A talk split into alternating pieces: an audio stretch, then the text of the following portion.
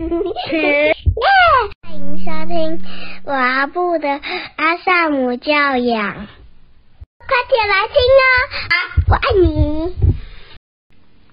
Hello，欢迎收听高小璐的阿萨姆教养，我是露露家君。那二零二二年已经即将来到尾声了，不知道大家今年过得如何呢？那今年呢，家军因为参加了长耳兔师资培训计划，就是有一整年很密集的学习跟上台的经验，所以这一年对我来说是有很多的成长，然后有很多的很丰盛，然后有很多的丰收这样。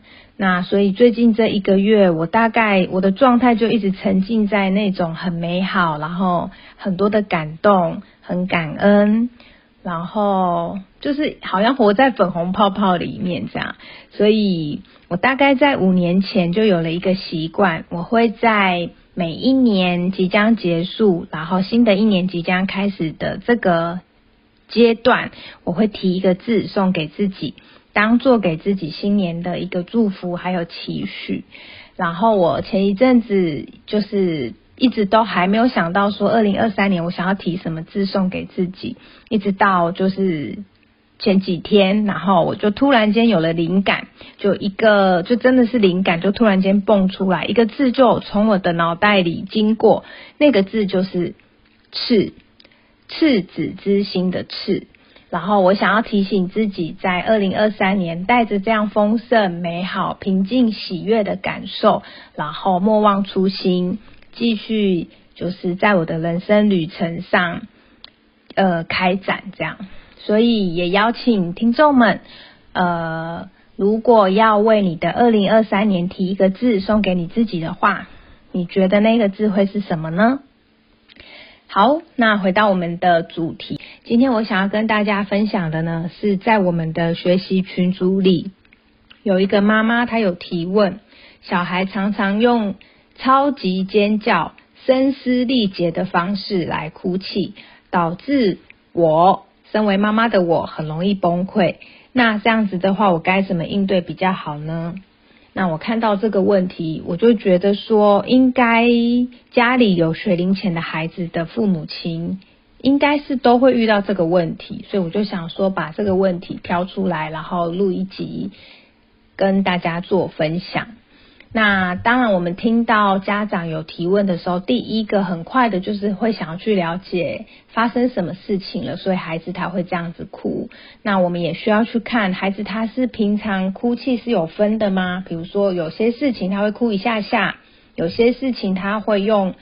情绪张力比较大的方式来呈现，还是说他习惯性每一次哭都是用这种让妈妈很受不了的哭声在表达他的情绪？所以这些都会需要有更多的，如果可以做一来一往的话，就会更能够呃帮助这个妈妈去看到真正的问题在哪里。那因为今天是跟大家做分享，所以我就从几个面向让大家去看看，如果你也有这样的状况，你可能可以怎么处理。那我想要说的是呢，孩子的行为其实都在表达他的感受还有需要，尤其是学龄前的孩子，特别如果你的孩子可能两岁、三岁、四岁，他还没有办法那么清楚的表达，那可能家里面也没有习惯谈感受。他没有办法很精准的讲出来他要什么或者他的感觉是什么，所以他只能透过行为然后来表达。那我们可能就要去看一看，是不是孩子他的情绪都没有得到允许？如果是这样，所以他才需要用那么大的张力来表达他的情绪，是吗？还是说孩子他一直用他自己的方式在表达他的需要？比如说他可能就是尖叫。哭闹，然后躺在地上翻滚，或者甚至有些孩子会打别人或打自己，这些看起来都是一些负向行为，或者是恼人行为。那实际上孩子都在传递他的感受跟需要，可是大人有时候看不太懂，我们就会陷进去孩子的那个行为里，就会急着告诉他哦，你不能打人，或者你不能打自己。或者你不要这样子哭，那我们还是没有去接住孩子的情绪，跟没有去看懂他真正想要表达的东西，然后去从他真正的需要跟渴望层次去满足的时候，孩子他的那个负向行为就会一直重复的跳针。那在阿德勒里面呢，其实有一个概念叫做四 C，这个在之前的 podcast 里面有稍微的提到。这个四 C 在谈的其实就是孩子的真实需要，那它也是每一个人真实的需要。那这四 C 呢，分别是第一个 connection，就是孩子他需要的是正向的连结或者是无条件的爱。那在我们第六集，呃，第六集的主题是面对情绪不稳定的孩子，我能够做什么呢？其实，在那一集里面，我们也有谈到如何在家里面给孩子更多的爱还有连结。那第二个 C 呢，就是 courage，勇气。那在日常生活中可以怎么样落实，让孩子变得比较有勇气呢？其实它有很多的面向，比如说像是我们愿意信任孩子，放手让孩子去做一些尝试，还有学习。那在孩子犯错的时候呢？我们可以允许他犯错，给予他接纳还有包容，这些呢都可以提升孩子的勇气。那我今天特别想要谈的呢是关于权利，就是我们是不是允许孩子可以有为自己的事情做主的权利？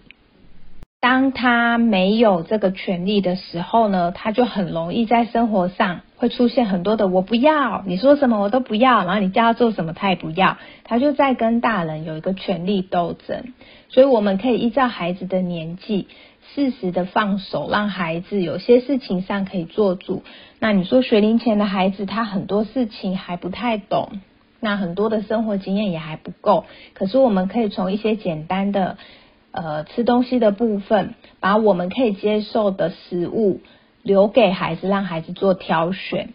然后呢，衣服啊、鞋子啊，就是这些比较简单的东西，我们可以尽量放手，让孩子感觉他自己是可以为自己做主的，去满足孩子他做主的权利。那他也会从自己为自己的事情做主。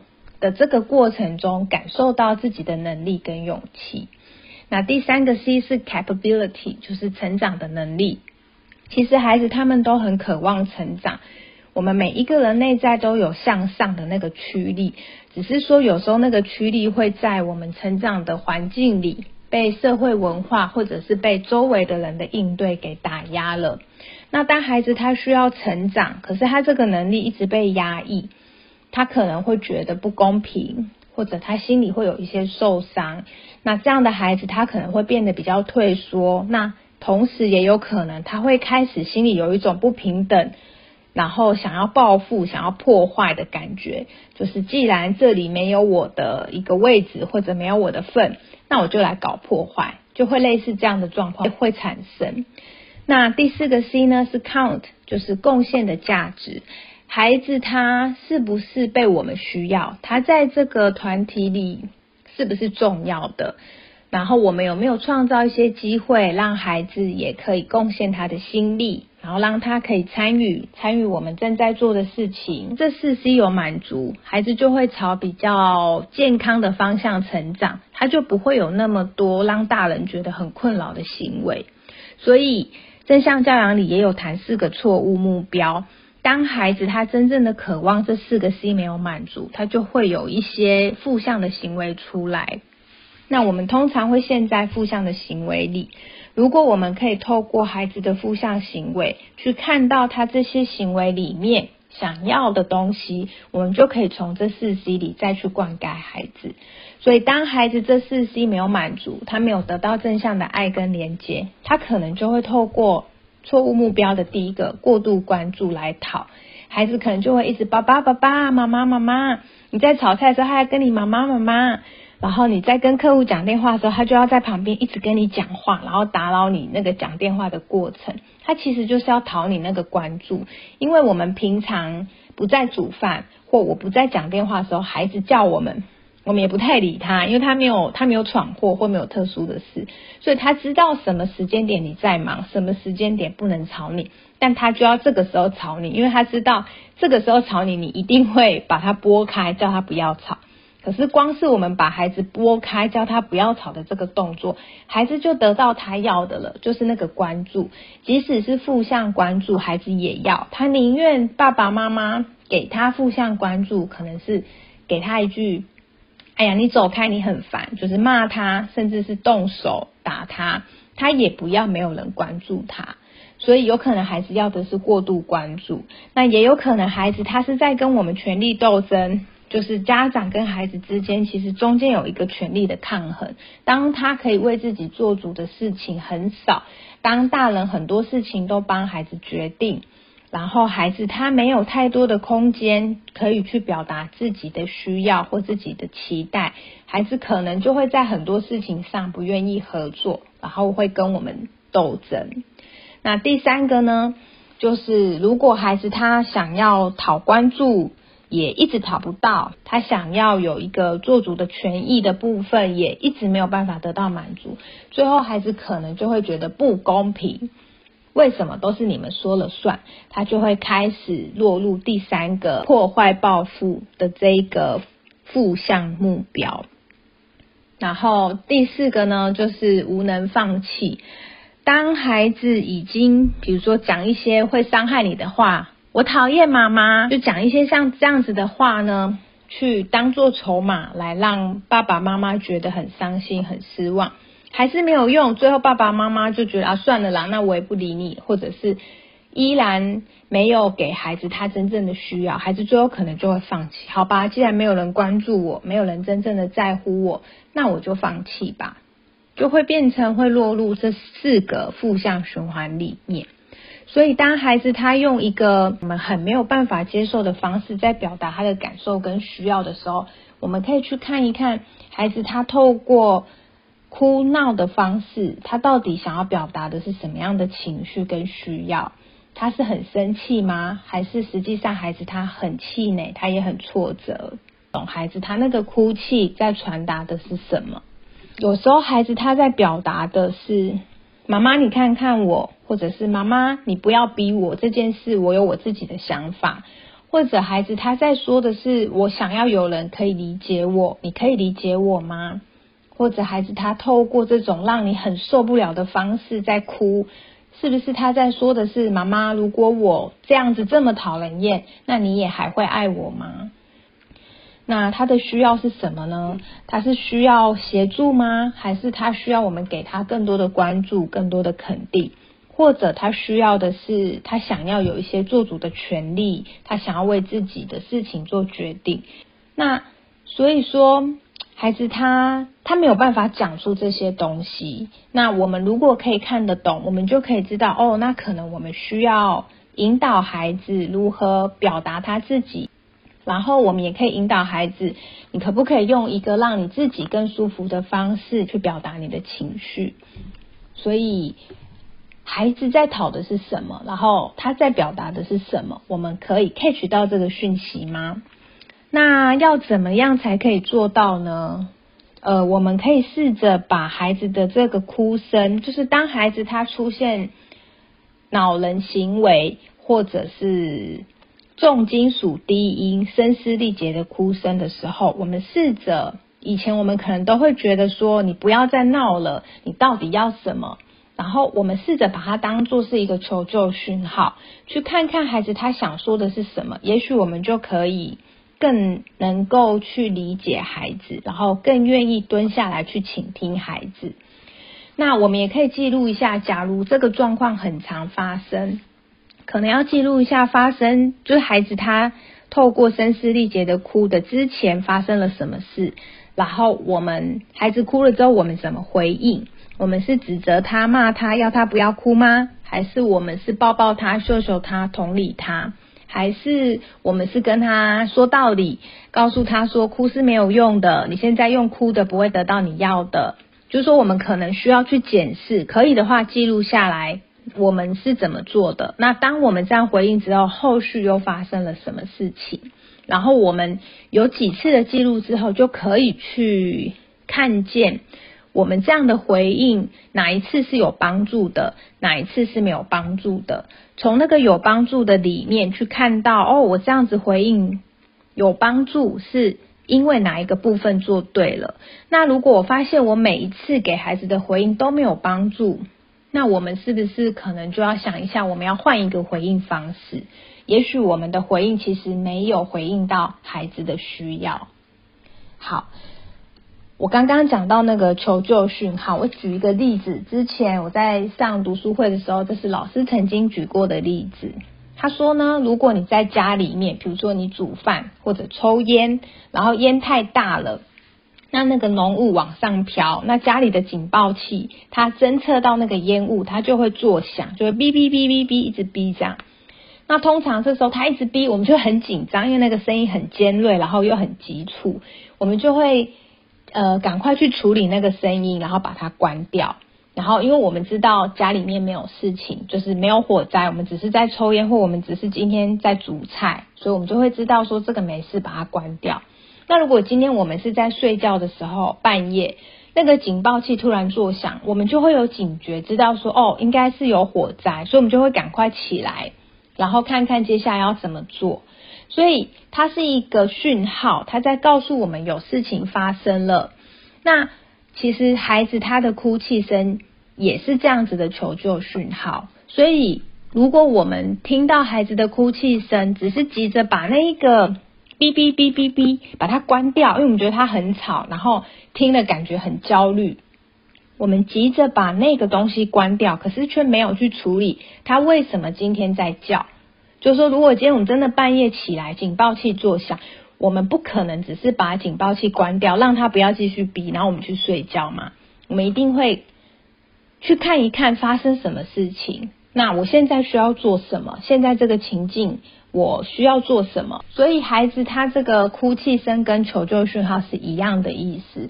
我们如果换一个角度，转换一个眼光去看待孩子他所有的恼人行为，还有让我们崩溃的哭声，就是说孩子他这个哭泣声是不是在传递他有一些困难，或者他有一些需要协助的部分？那这样我们就比较不会一直去看到孩子那个负向行为。然后我们就会一直觉得说你是在故意找我麻烦，没事一直要来找茬，这样吗？我们就可以跳脱以往看待孩子老人行为的眼光，不会只看到他的负向行为，而是可以更深层的去看到，哎，孩子他到底是落入了哪一个负向目标？那孩子他到底是哪一个真正的渴望没有满足？然后我们去看一看这整个事件的脉络，我们就会更知道我们到底可以从哪一个角度切进去协助孩子，然后去引导他。那最关键的问题，那妈妈要如何不崩溃？这个真的很关键哈，因为如果说刺激来了，我们很快就回应；当孩子一哭，我们很快就回应他，你闭嘴，不要吵。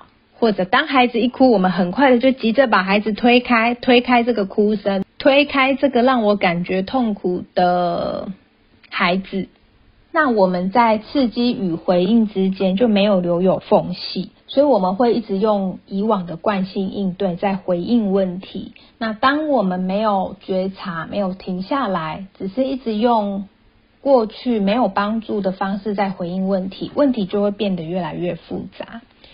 那我跟大家分享，我大概在两三年前学习正念的时候，包含看托勒当下那一系列的书，还有乔卡巴金博士在推广的当代正念，就是它是没有宗教色彩的正念。在这两个系统里面，我学习到一件事情，就是让自己的觉察跳出来，然后看。自己或者看现在整个场景在发生什么事，然后有一句话也跟大家分享，叫做“面对痛苦之声，保持临在，不被卷入”。我觉得这句话对我来说很重要。我记得我还把它写在白板上，因为当时我们家大儿子叶叶大概在三四岁左右，他的哭声也是让我非常的受不了。他只要一哭，我就整个人就压起来这样子。那我那时候就把这句话写在我们家的白板上，提醒自己说，孩子他的行为是外在的，他现在有一个这样的行为。那如果我要在这个刺激跟我如何回应他的中间有一个缝隙，那那个缝隙我就要去看一看我的感受是什么。当我看到孩子这样哭，我的感受是什么？可能有烦躁，可能有痛苦，可能有生气，可能有害怕。我去看一看我的感受是什么，然后我用在萨提尔里面学到的情绪安顿的方式来安顿自己。那我就能透过做一个深呼吸，然后把自己带回当下。就好像我是一个旁观者一样，我看着我的孩子正在崩溃、歇斯底里的大哭。但是当我临在了，我没有被孩子卷进去，我发现我就可以在这个很混沌的状态中，穿越孩子他展现出来的行为问题，然后去看到他内在深层的那个需要跟渴望是什么，然后我就没有那么容易被卷进去，然后跟着一起爆掉。反而就可以看到孩子那个最核心、最根本的地方，他可能想要什么。所以这个是跟大家分享的。我觉得正念在育儿生活上也给我很多的帮助。那第二个呢，是大家也可以考虑运用正向教养工具里面有一个工具叫做冷静教。在我们的 podcast 第十集里面也有谈到一点点这个概念，还有我自己在执行冷静角的时候的一些经验分享。大家如果有兴趣呢，也可以去收听第十集。那大概就是说，在孩子他已经爆了，他正在歇斯底里的哭的时候，我可以透过运用冷静角这个工具，我先去我的冷静角调整我的情绪，等到我的状态是稳定的，我再来面对。那第三个呢？我觉得这个是最重要的，就是说，当孩子他在哭的时候，我们会爆掉，我们会很崩溃、很烦躁。我们可以去看一看那个让自己崩溃的是什么？那个让自己崩溃的是孩子的哭声吗？还是那个让自己崩溃的是我对我自己的不接纳？我看见我一个妈妈居然在孩子这么崩溃的时候拿他没有办法。就是那个让我们真的很受不了的东西是什么？假如是孩子的哭声让我们很受不了，那也许我们可以回想一下，是不是我们自己小时候这样子哭的时候，可能大人也没有接纳我们的情绪，或者也没有大人来引导我们，在你感觉很不舒服、很生气的时候要怎么样的表达？所以我们没有被接纳过，现在我们也没有办法接纳孩子用这样的方式哭泣跟表达。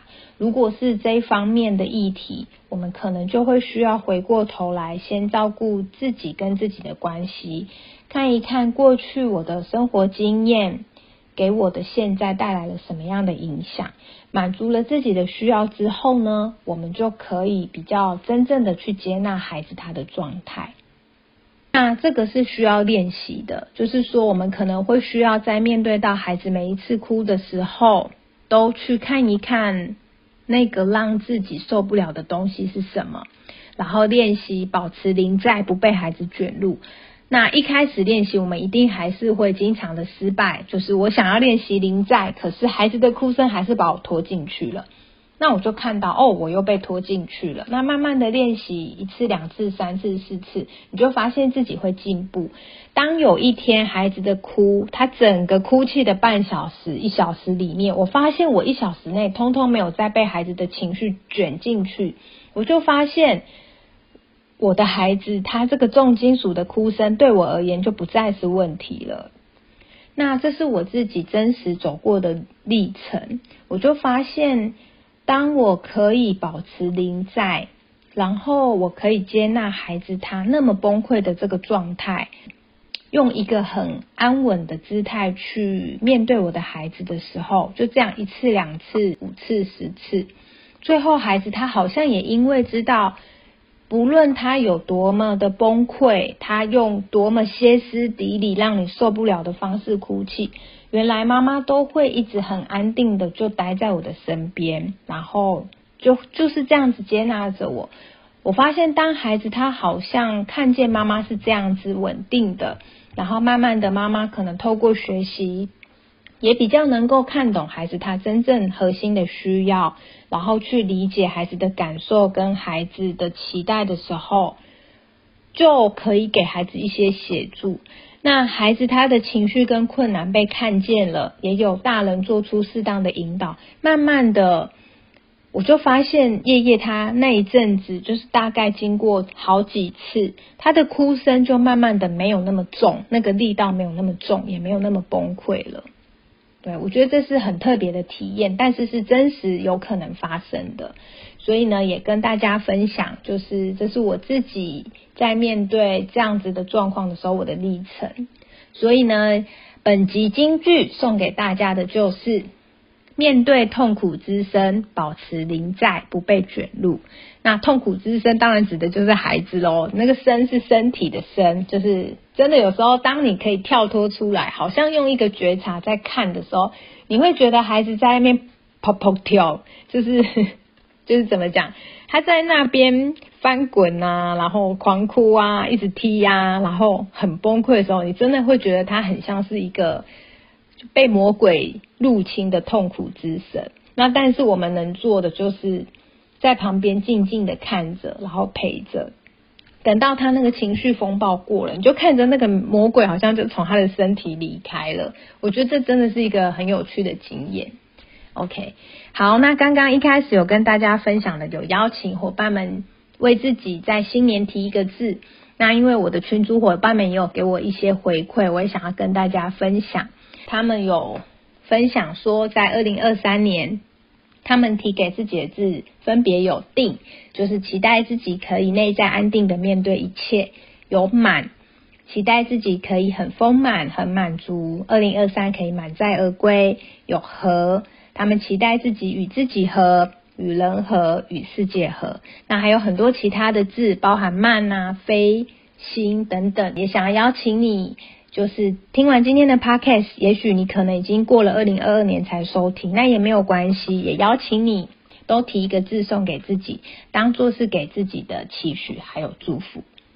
那我们今天就聊到这边，下周再见喽，拜拜！谢谢收听，欢迎留言与我分享你的看法，喜欢的话请给我们五星好评哦，下次见，拜拜。拜拜。